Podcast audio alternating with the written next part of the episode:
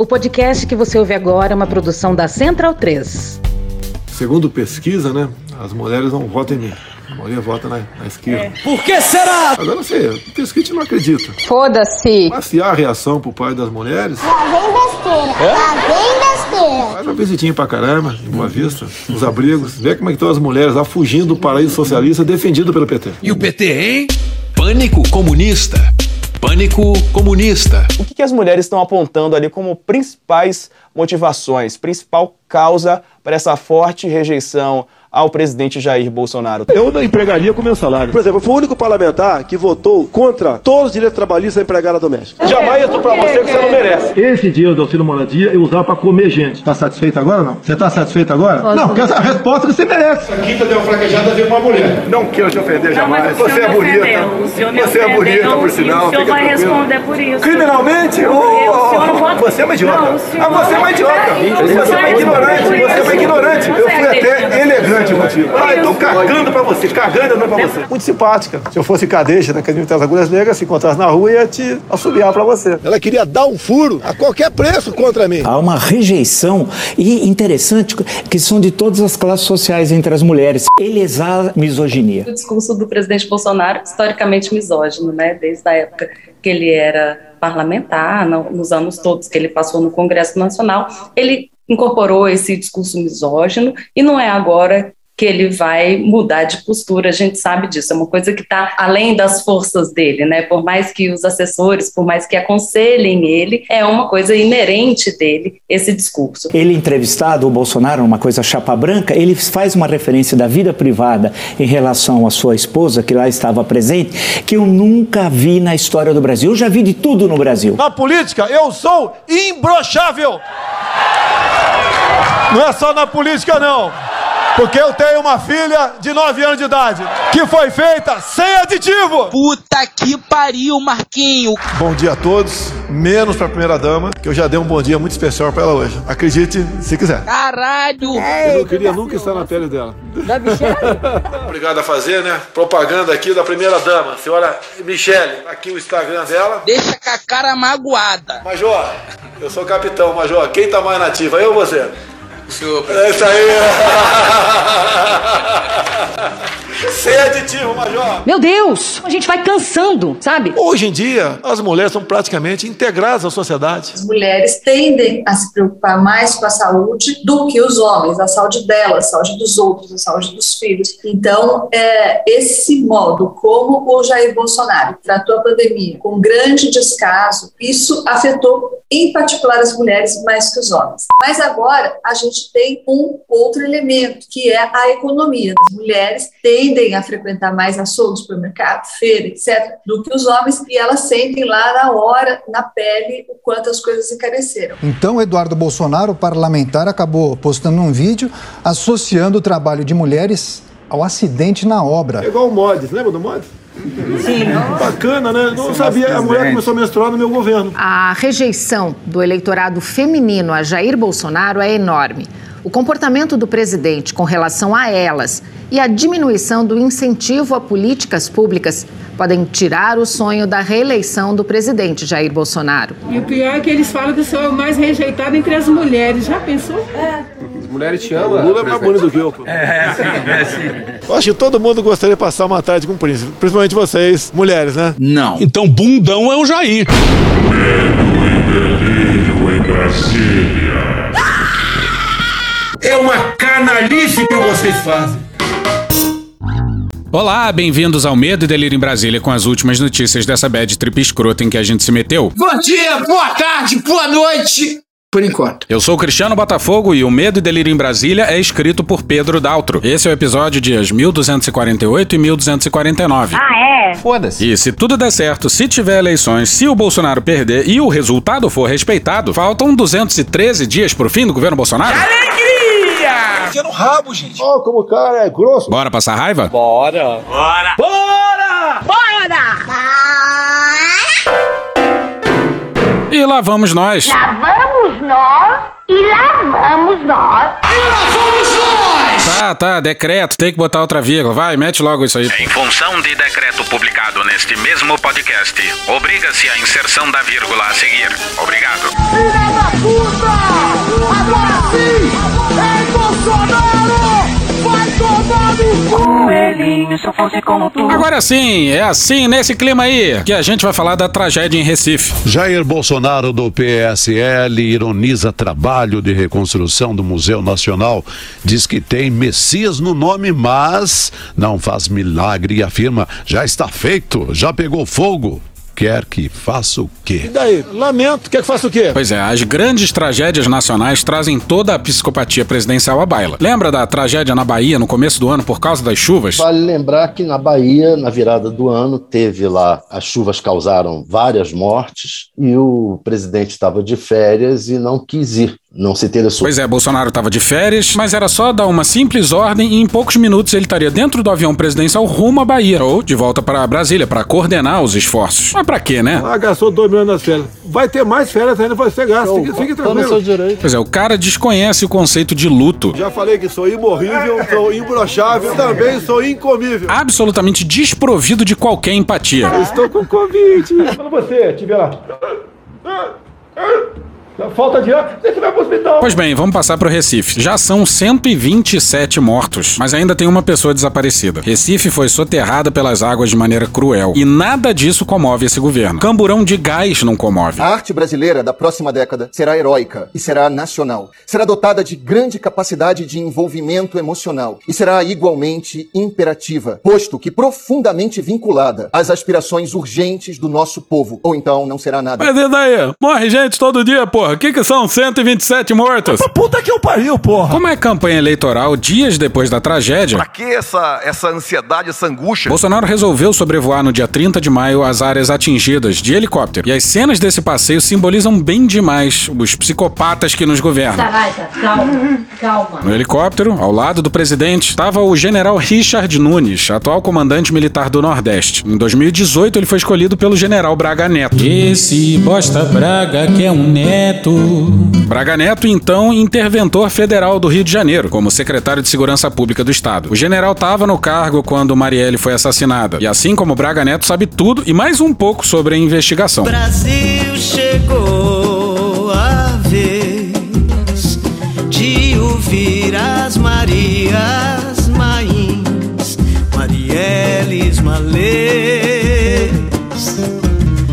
Mas volta pro helicóptero. Ainda em solo, o pessoal posou pra foto. E o general da ativa, Richard Nunes, do lado direito do presidente, fez questão de mostrar todos os seus dentes num sorriso desconcertante. E, honestamente, extremamente simbólico da absoluta ausência de empatia desse governo. É daqueles sorrisos honestos, com a boca, com as bochechas e os olhos, que movimentam todos os músculos da face. E foi droga, hein? Ao seu lado, o presidente pelo menos conseguiu segurar o sorriso. Mas triste, ele não tá, não. Vai lá no nosso Twitter, que o Pedro postou a foto lá. Aí tu quer me fuder, Cristiano. E com um helicóptero no céu, sobrevoando um cenário de terra arrasada, Bolsonaro deu uma de Trump e ficou dando tchauzinho pras pessoas lá embaixo. Tá fudido aí, né?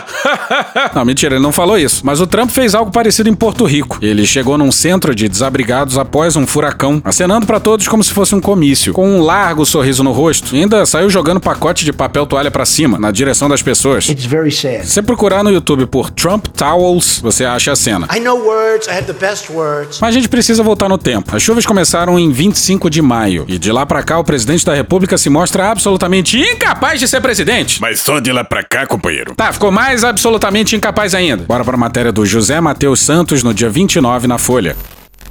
O governo de Pernambuco disse nesse domingo, dia 29, que o governador Paulo Câmara, do PSB, não recebeu ligação do presidente Jair Bolsonaro, do PL. Ele é babaca pra caralho.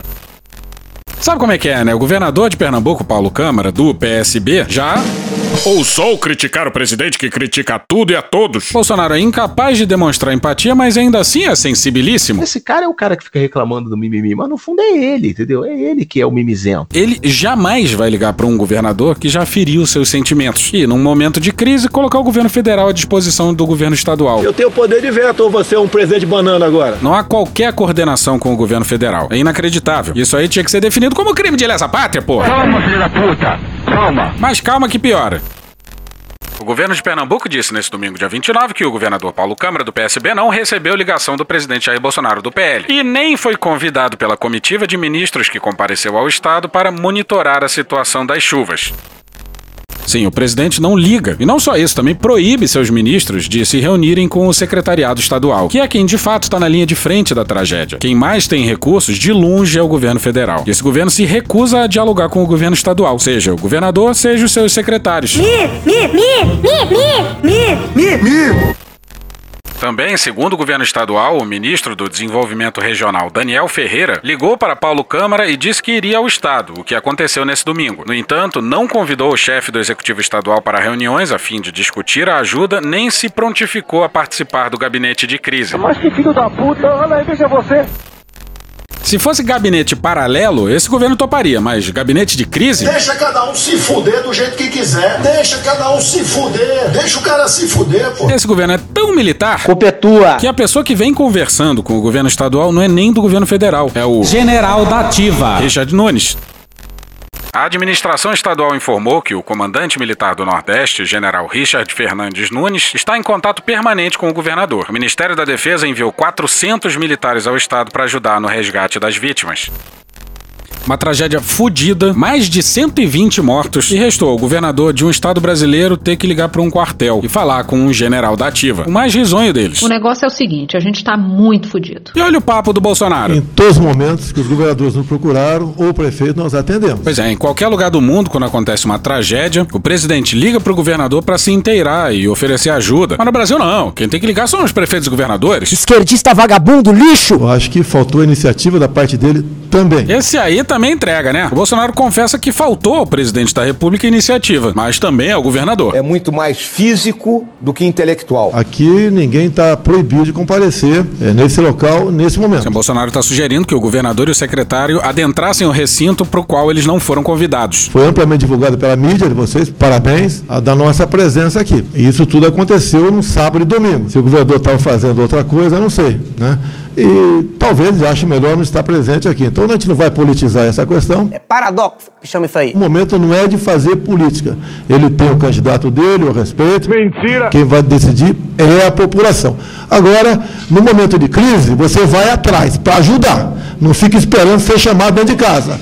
A sair do conforto. Você fiquei com a impressão de que o presidente estava politizando uma coisa que ele tinha falado para não politizar. Pra caralho! E lembrando que esse aí é o presidente que não interrompeu suas férias durante a tragédia das chuvas na Bahia. Então, é, igual as Forças Armadas aqui, antes de eu falar com o ministro da Defesa e ele de falar com o comandante aqui militar do Nordeste, o comandante do Nordeste já tinha tomado a providência, já começou a convocar seu pessoal, a fazer seu aprestamento e partir para ajudar a população. Não esperar vir um chamado de cima. Então, o governador, no momento de crise, tem que esquecer essa questão política, arregaçar as mangas e vir trabalhar de fato para o seu povo. E não fazer política em cima da, da desgraça de alguns, como infelizmente aconteceu, que perderam parentes. E eles não querem saber de, de quem vai votar esse ano, é, pra, seja qual cargo for. É vir atrás, arregaçar as mangas e dizer que está realmente empenhado em defender e minorar as, o sacrifício e as dores do seu povo. O cara que na pandemia não fez nada e que tá falando tudo que ele não fez na Bahia. E pro Bolsonaro, mais de 120 mortos se transformaram em alguns que perderam parentes. E a família dele tem que cuidar dele em primeiro lugar, rapaz. O povo tem que deixar. E deixar tudo nas costas do poder do poder público. E ontem, quando os ministros chegaram lá, antes deles, foram os ministros que ele mandou lá, chegaram, foram recebidos por aquele ex-ministro sanfoneiro que é candidato ao Senado e fez um verdadeiro é, palanque. E olha como o Bolsonaro recusa qualquer coordenação. Olha como ele falou do dinheiro que seria enviado às vítimas. E vamos poupar vocês um pouco da voz do Bolsonaro. Vai em off mesmo. Abre aspas. Tudo que nós podemos fazer e entregar dinheiro diretamente aos interessados sem passar por governadores e prefeitos, nós faremos. Fecha aspas. Pois é, Bolsonaro quer passar por cima de todo mundo. E, porra, se você dá dinheiro para cada um isoladamente, você consegue fazer menos do que o, se o dinheiro for gasto de forma planejada. É princípio básico. Enquanto isso, em Brasília, deu na Folha, em matéria do Paulo Saldanha e do Renato Machado, que governo Bolsonaro planeja mais 1 bilhão e 200 milhões para trator e ignora a fila de 45 mil famílias carentes. E olha como Bolsonaro fala da tragédia. De novo em off, pra nossa alegria! Abre aspas, infelizmente essas catástrofes acontecem. Um país continental tem seus problemas. Tivemos problemas semelhantes em Petrópolis, no Rio, no sul da Bahia, no norte de Minas. O famoso método Pazuello de lidar com os problemas. O que, que você vai fazer? Nada. E Bolsonaro sempre com uma palavra de conforto. Isso aí sempre acontece, porra. Quando era na época do PT, vocês não falavam nada. Que imprensa canalha! Não, mas olha o que ele falou.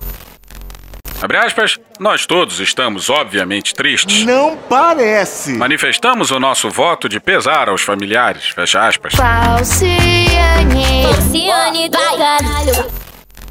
Mas ele tava tão triste, tão triste, que dia desse estava numa motociata, feliz da vida. Isso enquanto corpos gelados continuavam embaixo da terra molhada no Recife. Ah, cara, quem fala de eu não sou governo, tá vendo? De lá pra cá ele fez várias viagens e só sorriso. Alegria. Luto nenhum. Todos nós, ele morreu um dia. A pandemia, como a gente não cansa de dizer aqui, ele demorou cinco pronunciamentos oficiais para falar dos mortos e lamentar as famílias. Nesse caso, não demorou tanto tempo. E ele anunciou que Recife teria um bilhão à disposição do governo federal. Mas é mais uma mentira. Mente como quem troca de cueca. Porque um bilhão de reais é o que o governo tem para gastar em apoio a desastres naturais em 2022, durante o ano inteiro, em todo o Brasil. Não tem um bilhão pro Recife. Gente que vive tanto na mentira que faz dela a sua verdade. E o bizarro é que ele fez a mesma promessa de um bilhão de reais Com medo de bananada. em Petrópolis, no estado do Rio, há alguns meses. Aí quem trouxe isso à tona foi o Gabriel Maciel num fio no Twitter, arroba GM Fontes. Aí por fim, a tragédia no Recife é mais um desses eventos climáticos que ficaram mais extremos e frequentes nas últimas décadas. Como estão prevendo os cientistas há muito tempo, há várias décadas. Aquecimento global, mais uma histeria dessas aí que a turma adora. E a gente vem aqui mostrar um pouquinho, né, que aquecimento global que é esse. É porque existem fortíssimos indícios por trás do Acordo de Paris e outros tratados internacionais sobre meio ambiente que querem fazer o quê? Eles não querem permitir que países já desenvolvidos continuem a poluir, enquanto que teriam o direito de poluir países subdesenvolvidos. Isso daí busca, né, na esfera mundial, uma maior igualdade entre os países. Então, a população norte-americana seria punida por já ter se desenvolvido muito, por ter criado tecnologias, enfim. Eduardo, presta atenção aqui no tio. Sabe o que você é? Burro. Você é burro. Pois é, se os cientistas que alertam há décadas sobre os perigos do aquecimento global, das mudanças climáticas, erraram, se erraram em alguma coisa, é que foram otimistas demais nas suas previsões. E está sendo pior do que eles imaginavam. E nem com a realidade sendo esfregada na nossa cara a gente é capaz de atentar para o óbvio. Isso vale para a direita negacionista, que até hoje se recusa a dar o braço a torcer. E também a parte da esquerda que ainda não entendeu o tamanho do buraco. Olha a merda! Olha a merda! Olha a merda aí! Pra onde se olha é merda. Já desse saiu que Bolsonaro e seus aliados culpavam Guedes por avanço de Lula e cobravam um cavalo de pau. Ih, rapaz. Bom, se esse pessoal planeja um cavalo de pau, se prepare para uma série de capotamentos. Caralho, tem uma batida ali. Eita porra. Nonato Viegas no bastidor no dia primeiro.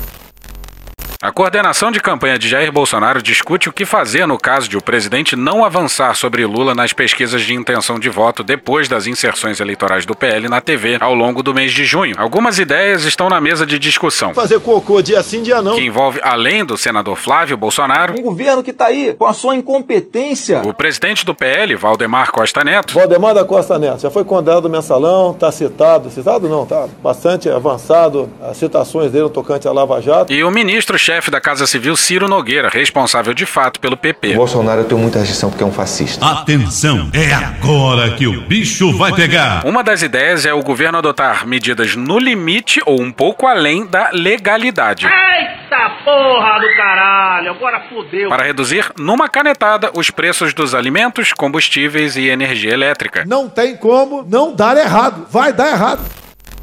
E apertem os cintos, porque esse piloto aí ainda não sumiu. Aqui o piloto fugiu. Os aliados acreditam que uma eventual judicialização do ato, por dúvidas de sua legalidade, pode ajudar Bolsonaro. Dará ao presidente a chance de culpar o Supremo Tribunal Federal por impedi-lo de ajudar o povo. Como atrapalham o Brasil? Um segundo argumento é que Bolsonaro poderá dizer que sua intervenção sobre contratos e preços regulados se deveu à necessidade da população. É quando ganharia popularidade, avaliam os aliados. O pior é que narrativamente faz sentido. O sentido é torto, mas faz sentido. Isso aí nunca deu certo em lugar nenhum do mundo, mas. Sou ousado! E lembra do Bolsonaro dizendo que a polícia tá do seu lado? Eu sei que não sou unanimidade em lugar nenhum. Mas se, por exemplo, se fizer uma pesquisa nas Forças Armadas, séria, não vai dizer que os militares estão divididos, o que os policiais do Brasil estão divididos. Berenice Seara no Extra no dia primeiro. Publicada hoje no Diário Oficial, uma nova resolução permitirá que policiais militares da reserva remunerada requisitem o acautelamento de arma de fogo pertencente ao estado do Rio. Calma, gente, hoje é no amor, hoje é no amor. Sim, policiais da reserva armados pelo Estado. Já avisei que vai dar merda isso. Não é qualquer estado, não, é Rio de Janeiro. Porrada vai comer lá pra frente. Porrada vai comer, vai estancar. E que visual, hein? São Paulo não tem isso. A Polícia Militar Fluminense conta hoje com cerca de 10 mil veteranos na reserva remunerada. E eles poderão pedir as armas nos batalhões mais próximos de suas residências. Cada um poderá receber uma pistola, até três carregadores e, no mínimo, 50 munições. Pois é, e esse no mínimo aí quer dizer que ele tem que pedir pelo menos 50 munições? Pô, se é esse o caso, não pode pedir pouca munição, não. Tem que ter muita munição. Um dos muitos argumentos para a edição da nova medida é que, mesmo na reserva, o veterano continua sendo policial militar, sob as mesmas regras, o mesmo estatuto e sujeito às mesmas sanções de seus colegas da ativa. Foda-se. Putz, ideia merda, meu. Não faz o menor sentido. E digamos assim que não vai ser usado para milícias e grupos de extermínio. Digamos que será usado por policiais da reserva que funcionam como seguranças. Por que caralhos o armamento seria oferecimento estatal? As justificativas são técnicas. Sem o viés ideológico. Mas não há como negar que a decisão de armar 10 mil PMs da reserva cai como uma farda sob medida para o governador Cláudio Castro do PL, aliadíssimo do bolsonarismo no Rio.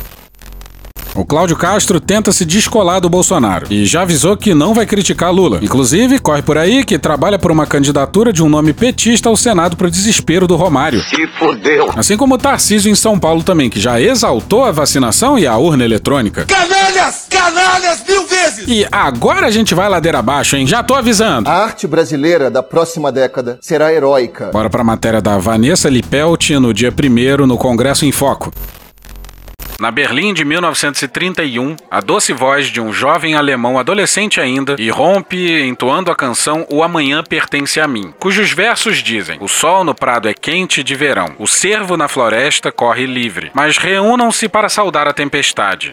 O amanhã pertence a mim. A câmera desce lentamente do rosto pueril em direção ao braço do rapaz, que enverga uma braçadeira onde, subitamente, surge a suástica. A partir de então, a canção evolui, tornando-se vigorosa, furiosa, com outros jovens e adultos se juntando ao outrora adorável adolescente, que ergue o braço adiante em saudação nazista. A cena acima parte do musical Cabaré de 1973, dirigido por Bob Fosse, retrata como o nazismo aliciou o espírito inocente de jovens alemães e perverteu-os através do Deutsches Jungvolk da juventude hitlerista em soldados assassinos cujas almas foram arrebatadas por Hitler. Numa imbecilidão de cores, verde e amarelo, o renascimento do patriotismo em nosso Brasil. Quem tem andado pelo Brasil vê cada vez mais, em qualquer lugar, as cores verde e amarela predominando e muito sobre o vermelho. Presidente Bolsonaro, qual o principal feito do seu governo que você considera que foi assim marcante do seu governo? Tem algumas coisas, né? Há pouco tempo você não via as cores verde e amarela por aí. Hoje não é, é, você vê em qualquer lugar, uma bandeira na janela, uma fazenda, uma vara de bambu, pano verde, amarelo, azul e branco lá em cima, tá?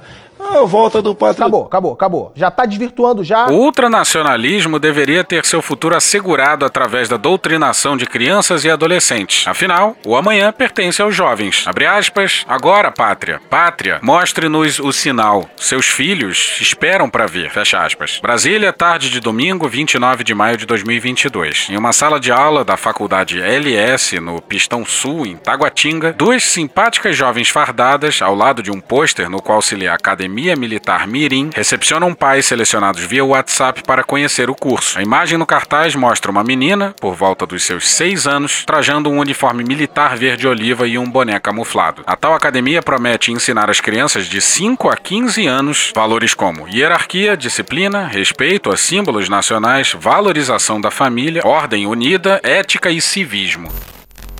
A gente tá em que século mesmo? Desde a ascensão de Bolsonaro à presidência da República, cursos militares e paramilitares para crianças e adolescentes, com foco no ultranacionalismo, travestidos de escolas preparatórias para o ingresso no Exército, Marinha e Aeronáutica, têm pipocado em todo o país. Eu gostaria de imediatamente botar educação moral e cívica, um montão de coisa lá. Mais recentemente, a Força Pré-Militar Brasileira, conhecida como FOP, e a Academia Militar Mirim têm expandido a sua atuação por vários estados, onde realizam seletivas para arregimentar novos alunos. Curiosamente, as escolas são dirigidas por pessoas sem formação militar, porém próximas a militares da reserva e políticos bolsonaristas, que não escondem seu alinhamento com o atual governo. Em uma delas, inclusive, crianças e jovens aparecem em treinamentos portando simulacros de armas de fogo. Por isso que eu quero que o povo se arme. Porra, que quadra da história, hein? Bolsonaro já tinha dito que o exército dele eram as Forças Armadas e o povo. O nosso exército é o verde oliva e é vocês também. Se para defender a nossa liberdade, se para defender a nossa democracia, eu tomarei a decisão contra quem quer que seja. E a certeza do sucesso é que eu tenho um exército ao meu lado. E este exército é composto de cada um de vocês. Mas agora ele deu um passo além, tá falando em guerra. Não mais os ladrões de dinheiro do passado. Surgiu uma nova classe de ladrão, que são aqueles que querem roubar a nossa liberdade. Eu peço que vocês, cada vez mais, se interessem por este assunto. Se precisar, iremos à guerra. Se precisar, iremos à guerra. Se precisar, iremos à guerra. Mas eu quero um povo ao meu lado consciente do que está fazendo e de que por quem está lutando. Nesse momento, Bolsonaro aponta pro lado no palco onde tem umas crianças. Um gesto claríssimo de pânico moral.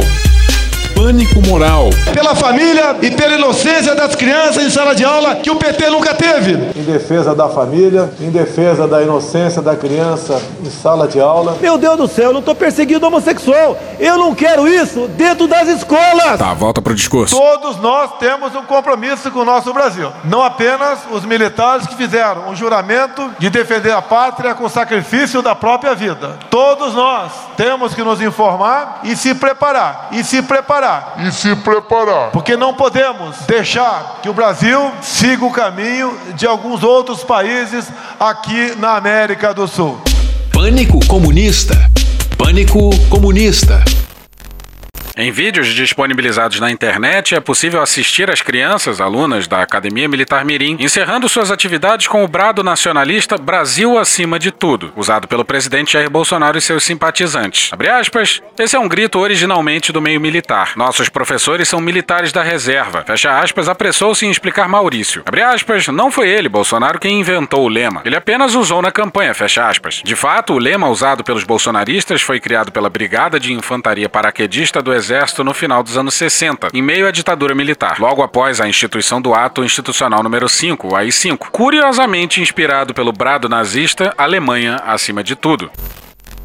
E um dos sócios da Academia Militar Mirim é um coronel da Polícia Paulista amigo do Tarcísio.